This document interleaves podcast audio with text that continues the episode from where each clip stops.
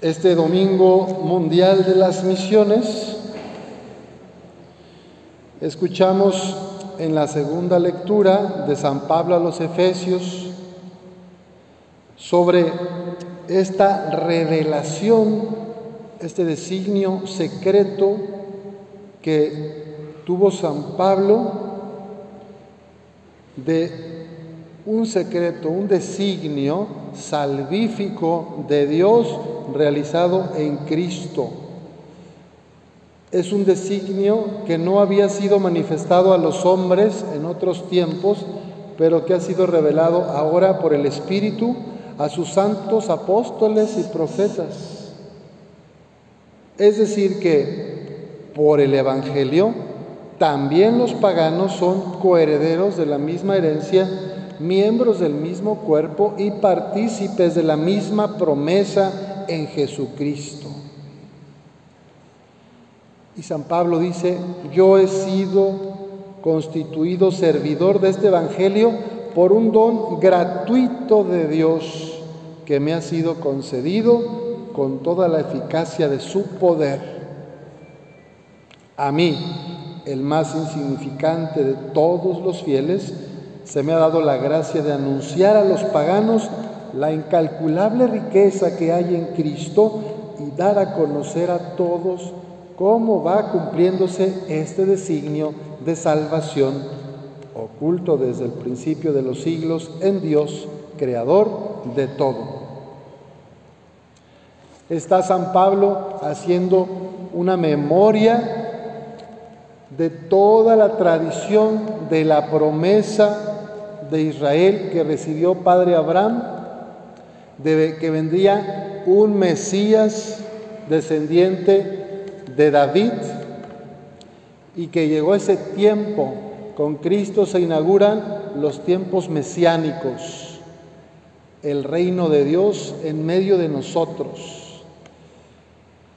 En el Evangelio, San Mateo narra un momento en que los fariseos y los del partido de Herodes quieren hacer caer a Jesús para acusarlo. Los fariseos eran de un grupo israelita que estaban en contra de los romanos, porque ellos traían dioses paganos. Los fariseos eran observantes de la ley de Moisés, religiosos a más no poder, y aquellos romanos eran politeístas.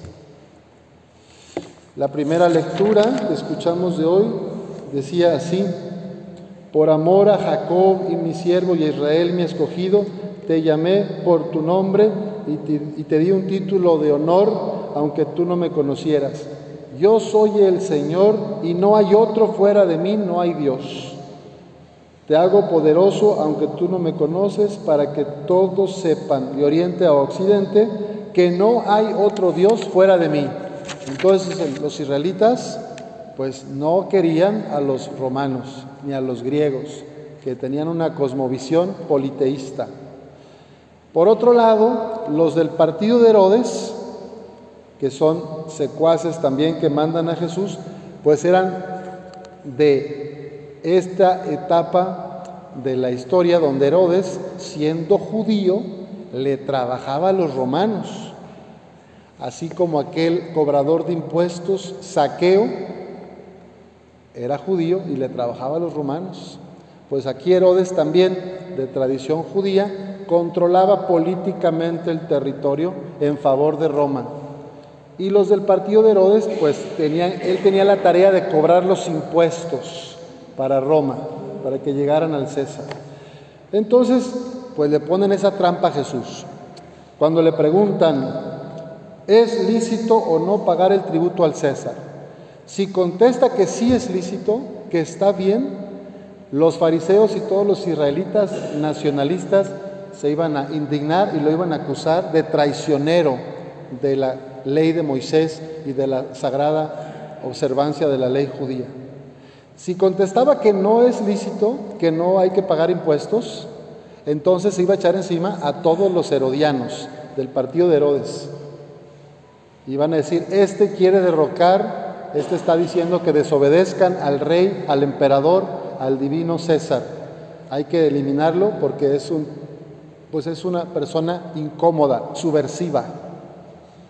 Entonces Jesús, con la sabiduría del Espíritu Santo y conociendo la malicia de sus intenciones, les contestó, hipócritas, ¿por qué tratan de sorprenderme? Enséñenme la moneda del tributo. Le presentaron una moneda y Jesús les preguntó, ¿de quién es esta imagen y esta inscripción? Le respondieron, del César, el emperador. Y Jesús concluyó, den pues al César lo que es del César y a Dios lo que es de Dios. Salió del problema y los dejó callados. Los dejó callados. Y pues más coraje le han de haber agarrado. En la historia de la humanidad, en la tradición cristiana, fue en el siglo XVI, XVII, cuando viene la creación de los estados-nación. La iglesia se separa y se queda ya solo con el poder, digamos, de, lo sobrenatural, de lo divino, de lo, de espiritual. Y los estados, los gobernantes, ¿verdad? ¿Se acuerdan cuando se crean los parlamentos? Fundan los, los gobiernos nacionales, los estados-nación, donde ya hay un gobernante que puede ser un rey, puede ser un presidente de una república, cualquier figura política, pero que llevan todo el orden temporal. Antes todo estaba fusionado. Antes de Cristo y durante casi 1500 años, la iglesia misma era la que ponía y quitaba a los gobernantes. La iglesia mandaba en lo temporal en lo político, económico, social y también en, el orden sobrenatural o de la salvación.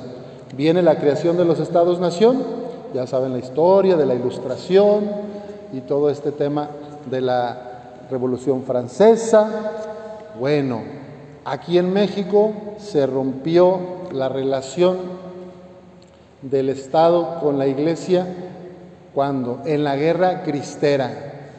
Padre Pro es uno de los cientos de mártires de la guerra cristera.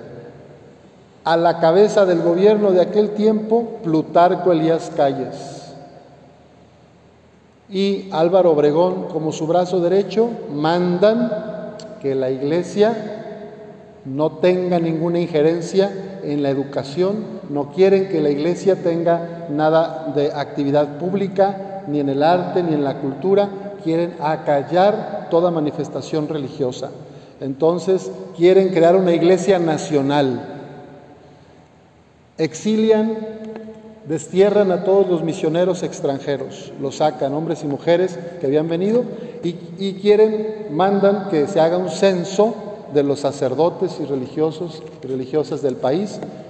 Querían imponer la creación de una iglesia católica mexicana para romper su vínculo con Roma y entonces ellos hacerse del botín. O sea, utilizar a los sacerdotes y misioneros con discurso religioso para que trabajen para el gobierno y sus intereses. Bueno, ya saben la historia, si no, averigüenla, en qué acabó la cosa. Ahí tenemos un testigo, un mártir de la fe, que murió al grito de viva Cristo Rey. Hoy también hay presiones en todos los gobiernos de América Latina. Se quieren hacer de la religión y de otros espacios de la sociedad civil para atornillarse en el poder. Tal es el caso de los regímenes militares y de las dictaduras como Venezuela, Cuba y ahora en Nicaragua. Ya ven que han apresado sacerdotes, hasta un obispo. Entonces, pues hay que, hay que tener cuidado, ¿verdad? En la manera en que nos relacionamos con el poder, porque los poderosos siempre quieren cooptar, apropiarse, adueñarse de la gente. Y una forma muy buena de adueñarse se llama clientelismo, paternalismo, asistencialismo. Yo te voy a dar una despensa, yo te voy a dar un material para construcción, yo te voy a dar unas becas, yo te voy a dar, pero vota por mí para seguir en el poder. Eso pasa aquí en México y en otros países. Y no solo de un partido, en todos los partidos. No es algo nuevo, no es del siglo XXI, esto viene de muy atrás, del siglo XX. ¿Eh? Para que no vayan a decir, el padre le está tirando a nuestra actual administración. Es de todos los colores y partidos. Quieren adueñarse de la gente para hacer sus fines económicos y políticos y ganar más. Pues hoy Jesús en el Evangelio nos recuerda que el verdadero dueño es Cristo, es Dios, el Rey del universo. Que los demás tendrían que servir al Señor. Que los líderes políticos, religiosos y de la sociedad civil tendrían que ayudar a respetar y a querer y a promover la dignidad de las personas. No apropiarse de ellas, no esclavizarlas, no hacerlos atenidos, dependientes, sino a desarrollarlos, a promoverlos. Pero es más fácil a veces estirar la mano y decir, papá gobierno, mamá iglesia, dame. ¿Se dan cuenta? Pues Cristo nos invita hoy a poner en práctica los principios de la doctrina social cristiana. Un principio es la subsidiariedad. Por un tiempo está bien ayudar a las personas, porque están vulnerables, porque han tenido desempleo, pero no puedes eternizar una ayuda. Eso no es sano. Subsidiariedad. Mientras pasa la reconstrucción después de un huracán, después de un temblor, hay que ayudar a que reconstruyan la casa, hay que darles apoyo a las familias, sí, temporalmente, por un tiempo. Eso es subsidiariedad. Subsidiamos por un tiempo y se retira. Porque si no, generas dependencias y la gente se hace perezosa. Tenemos ahorita un gran problema en el país, en las comunidades indígenas, que muchos, pues, que antes trabajaban el campo, y las comunidades campesinas también, mestizas, pues ahora tienen segurita una beca de por acá, del niño, de la señora, del abuelo, ta, ta, ta, y entonces en vez de trabajar, pues tienen ahí sus caguamas listas siempre viene la violencia intrafamiliar, viene la, delincuencia, vienen otras situaciones de depresión, de adicciones. Entonces, dar dinero no resuelve necesariamente. Hay personas que sí necesitan por un tiempo, pero no siempre. Aquí en la Iglesia Católica, en esta parroquia, tenemos un programa de despensas por la gracia de Dios que desde que yo llegué sigue funcionando y cada mes se les apoya a más de 100 familias y se acaba de hacer un estudio socioeconómico para ver si todas las familias realmente necesitan, ¿verdad? Porque si una ya tiene la despensa del PRI, la del PAN, la del Morena, la del municipio, la del DIF, la de, ¿verdad? Y todavía la de la parroquia de San Judas, ¿creen que le hace bien eso a la gente? Bueno, pues vamos a pedir al Señor que nos dé la gracia de subsidiar por un tiempo a los que necesitan pero no crear personas dependientes, porque eso atenta contra la dignidad de las personas. Y genera otras problemáticas, como vemos en muchos jóvenes hoy, que de repente que antes becaban a las personas estudiosas, que le echaban ganas, que se destacaban por el deporte, por lo académico. Ahora cualquier chico adolescente de cierta edad recibe una beca, solo por estar inscrito en la escuela. Y díganme, si están estudiando más? ¿Si están aprendiendo más? si están creando arte, belleza, mejorando el entorno, o en qué se están gastando ese dinero. Pregunto. Pues vamos a preguntar, a decirle a Dios que nos ayude a ser misioneros y a no caer en estas estrategias donde otros se quieren apropiar de las familias de los ciudadanos. Y que en este domingo de las misiones seamos testigos de la misericordia de Cristo, misioneros de la reconciliación y seamos buenos ciudadanos, que, hacen, que cumplen con sus deberes ciudadanos y que no quieren apropiarse de los demás. Que así sea.